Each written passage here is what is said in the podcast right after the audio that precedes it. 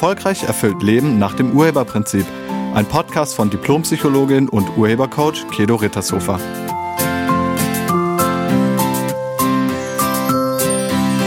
Hallo, herzlich willkommen und schön, dass du da bist. Hast du schon mal zu jemandem gesagt, er oder sie hätte irgendetwas nicht machen sollen oder anders machen sollen? Kennst du solche Sätze wie, das hättest du doch sehen müssen? Das hättest du auch eher sagen können. Das hätte ich nicht von dir erwartet. Daran hättest du aber denken müssen. Das hätte nicht geschehen dürfen. Das hätten wir bedenken sollen. Das hätte ich nicht sagen dürfen. Solche Sätze sind Vorwürfe. Ein Vorwurf ist eine Äußerung, die jemanden beschuldigt, irgendwas falsch gemacht zu haben. Mit so einer Hätte-Formulierung sage ich, dass etwas, so wie es jetzt gerade ist, nicht so sein sollte. Die meisten Menschen haben Vorwürfe und ganz viele machen sich auch gegenseitig Vorwürfe.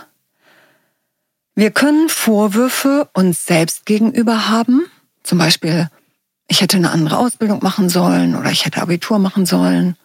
Wir können aber auch Vorwürfe gegenüber anderen Menschen haben. Vielleicht im Privatleben. Zum Beispiel gegenüber dem Partner oder den Ex-Partnern, gegenüber den Kindern, den Eltern, den Großeltern, den Freunden, den Nachbarn. Und natürlich auch im Berufsleben gegenüber den Kollegen oder den Kunden, den Lieferanten, der Chefetage, der Verwaltung, der Produktion, dem Einkauf, dem Vertrieb. Man kann auch dem Leben gegenüber Vorwürfe haben. Du kannst allem und allen gegenüber Vorwürfe haben. Sobald du denkst, etwas, das ist oder war, hätte so nicht sein sollen oder hätte anders sein sollen oder müsste anders sein, dann ist das ein Vorwurf. Und es gibt versteckte Vorwürfe, es gibt offene Vorwürfe, leise Vorwürfe, laute Vorwürfe und schwere Vorwürfe. Und ganz häufig, zumindest im Privatleben, sprechen Menschen ihre Vorwürfe ungefiltert aus. Sobald die Bedingungen oder Erwartungen nicht erfüllt wurden, hagelt es Vorwürfe. Tja, und dann passiert, was immer passiert, wenn man Vorwürfe macht. Die Stimmung wird schlagartig schlechter. Und nicht selten kommt es zum heftigen Streit. Vorwürfe bringen niemanden weiter. Ganz im Gegenteil. Da setzt der Partner oder die Partnerin das Auto rückwärts gegen die Wand. Und zu Hause hagelt es Vorwürfe. Wie konnte das denn passieren? Das hättest du doch sehen müssen. Hm, das hättest du doch sehen müssen? Wozu dieser Satz? Bringt diese Aussage irgendeinen Mehrwert für den anderen? Ist der Satz von Nutzen? Nein.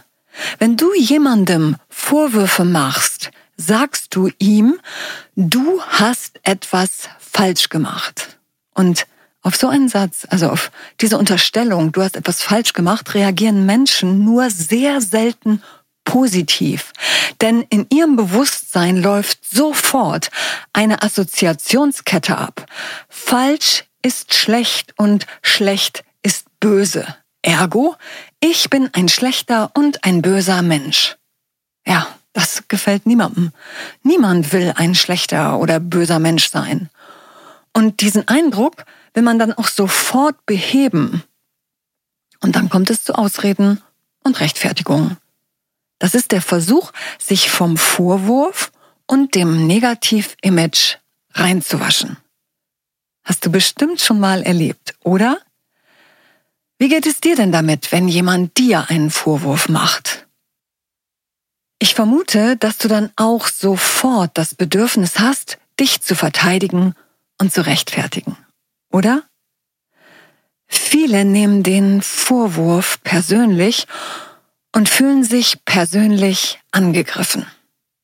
Ein Vorwurf wird sehr oft als Angriff, also als böse Kritik, bewertet. Niemand will als dumm oder schlecht dastehen und deshalb kommt es zu Widerstand. Hinter allem, was Menschen so tun, steckt immer eine Absicht. also auch hinter dem Machen von Vorwürfen. Ich weiß, das ist manchmal schwer zu verstehen, besonders wenn man mit krassen Vorwürfen bombardiert wird. Aber lass uns da mal hinschauen. Wozu machen Menschen Vorwürfe? Die Absicht hinter einem Vorwurf ist, dass der andere etwas lernt und dadurch etwas verändert.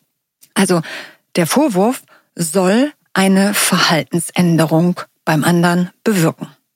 Oder bei einem selbst, wenn man Selbstvorwürfe hat. Man soll das gefälligst nie wieder tun. Und das schlechte Gewissen soll die Verhaltensänderung bewirken. Also wenn der andere jetzt ein schlechtes Gewissen hat, sich schuldig fühlt, dann wird er oder sie sein oder ihr Verhalten schlagartig verändern. Ist das so? Funktioniert das? Wenn wir zum Beispiel unseren Kindern Vorwürfe machen, dann ist das oft der Versuch, sie in eine andere Richtung zu bewegen, beziehungsweise zu motivieren, beziehungsweise zu manipulieren. Da hättest du aber im Unterricht besser aufpassen müssen. Dieser Vorwurf soll beim Kind etwas bewirken, sonst würden wir das ja nicht sagen, oder?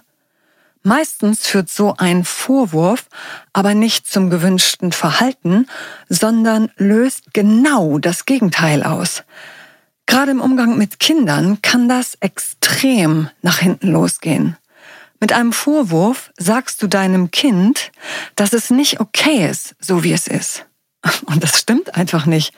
Dein Kind ist okay. Es ist total okay. Es ist nicht nur okay, es ist großartig, einzigartig und was Besonderes.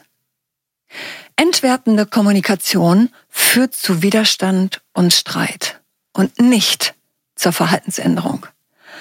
Aber wie kann ich jemanden korrigieren, ohne ihn zu kritisieren? Beziehungsweise, wie kann ich jemanden zu einer Verhaltensoptimierung animieren, ohne ihn zu kritisieren?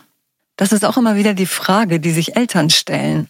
Und diese Frage beantworte ich ausführlich in meinem Elternintensivkurs, der übrigens in wenigen Wochen startet. Also wenn du noch dabei sein willst, melde dich an. Vielleicht fragst du dich jetzt, wie du ohne Vorwürfe mit dem anderen sprechen kannst. Bevor ich das beantworte, lass uns noch mal kurz auf die Vorwürfe und die Absicht eingehen. Wir haben Vorwürfe, weil wir meinen, bestimmte Ereignisse oder Ergebnisse hätten so nicht sein sollen. Und das zu denken ist ziemlich sinnlos, denn wenn der Wagen gegen die Wand gefahren ist, dann ist er gegen die Wand gefahren. Ein hätte hilft nicht weiter. Das Auto hat eine Beule, die geht durch den Vorwurf nicht wieder weg. Mit dem Vorwurf kannst du das Ergebnis, was jetzt gerade da ist, nicht verändern. Die Vergangenheit lässt sich nicht reparieren. Du kannst mit deinem Vorwurf das Ereignis nicht ungeschehen machen. Passiert ist passiert, ein hätte bringt niemanden weiter. Das hättest du nicht machen sollen. Ja, stimmt, ich habe es aber gemacht. Was jetzt? Hinter jedem Verhalten steckt eine Absicht. Und zwar immer eine für die handelnde Person positive Absicht. Also hinter jedem Verhalten steckt eine für die Person positive Absicht. Genau dazu, also zu Vorwürfen und Absicht, hatte ich ein Coaching-Gespräch mit einer Frau, nennen wir sie Antonia, 37 Jahre alt, alleinerziehend, mit einem Sohn, Elias, also wir nennen ihn Elias, 12 Jahre alt, und dieser Sohn, also Elias, macht nicht, was seine Mutter sagt. Deshalb war sie bei mir. Er lernt nicht für die Schule, er hilft nicht im Haushalt mit, er spielt am liebsten auf dem Tablet oder PC herum oder hängt vom Fernseher. Außerdem werden seine Noten immer schlechter und er gibt nur noch Widerworte. Sie weiß nicht mehr weiter.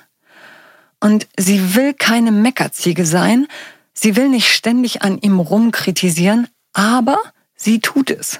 Und sie weiß nicht, wie sie da rauskommt. Sie macht ihm jeden Tag Vorwürfe und Vorhaltungen. Immer in der Absicht, dass er sein Verhalten verändert. Und das funktioniert nicht. ist auch ziemlich logisch, dass das nicht funktioniert. Denn auch hinter dem Verhalten von Elias steckt eine positive Absicht.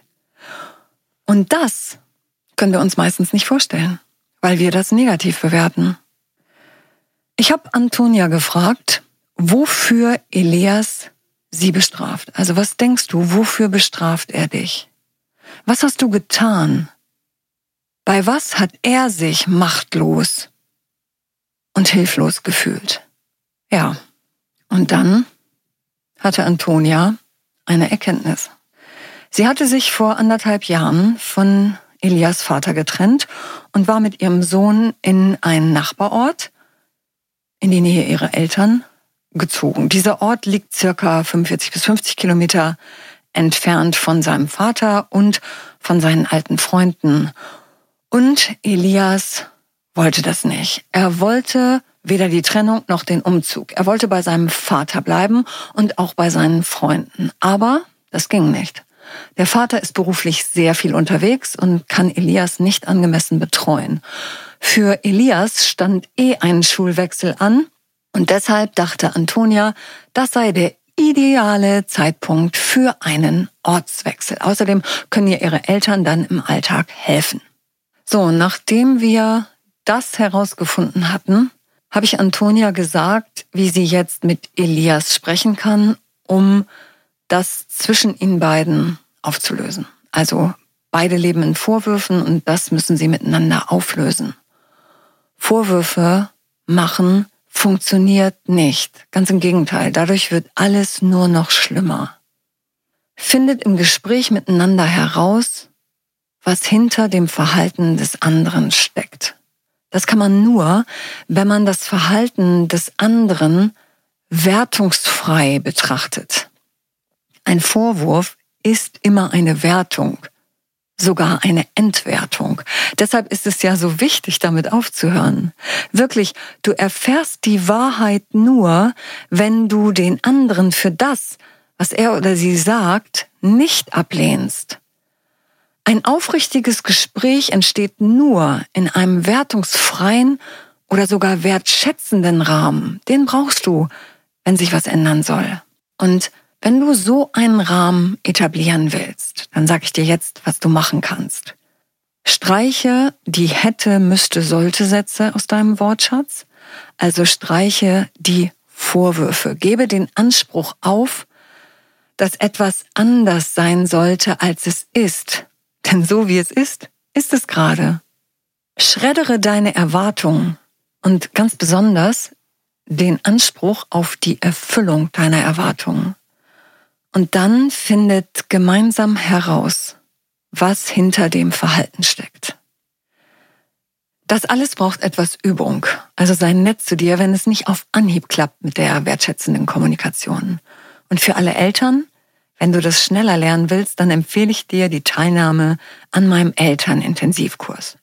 Und zusätzlich, auch für alle Nicht-Eltern, empfehle ich mein Seminar Glücklich sein.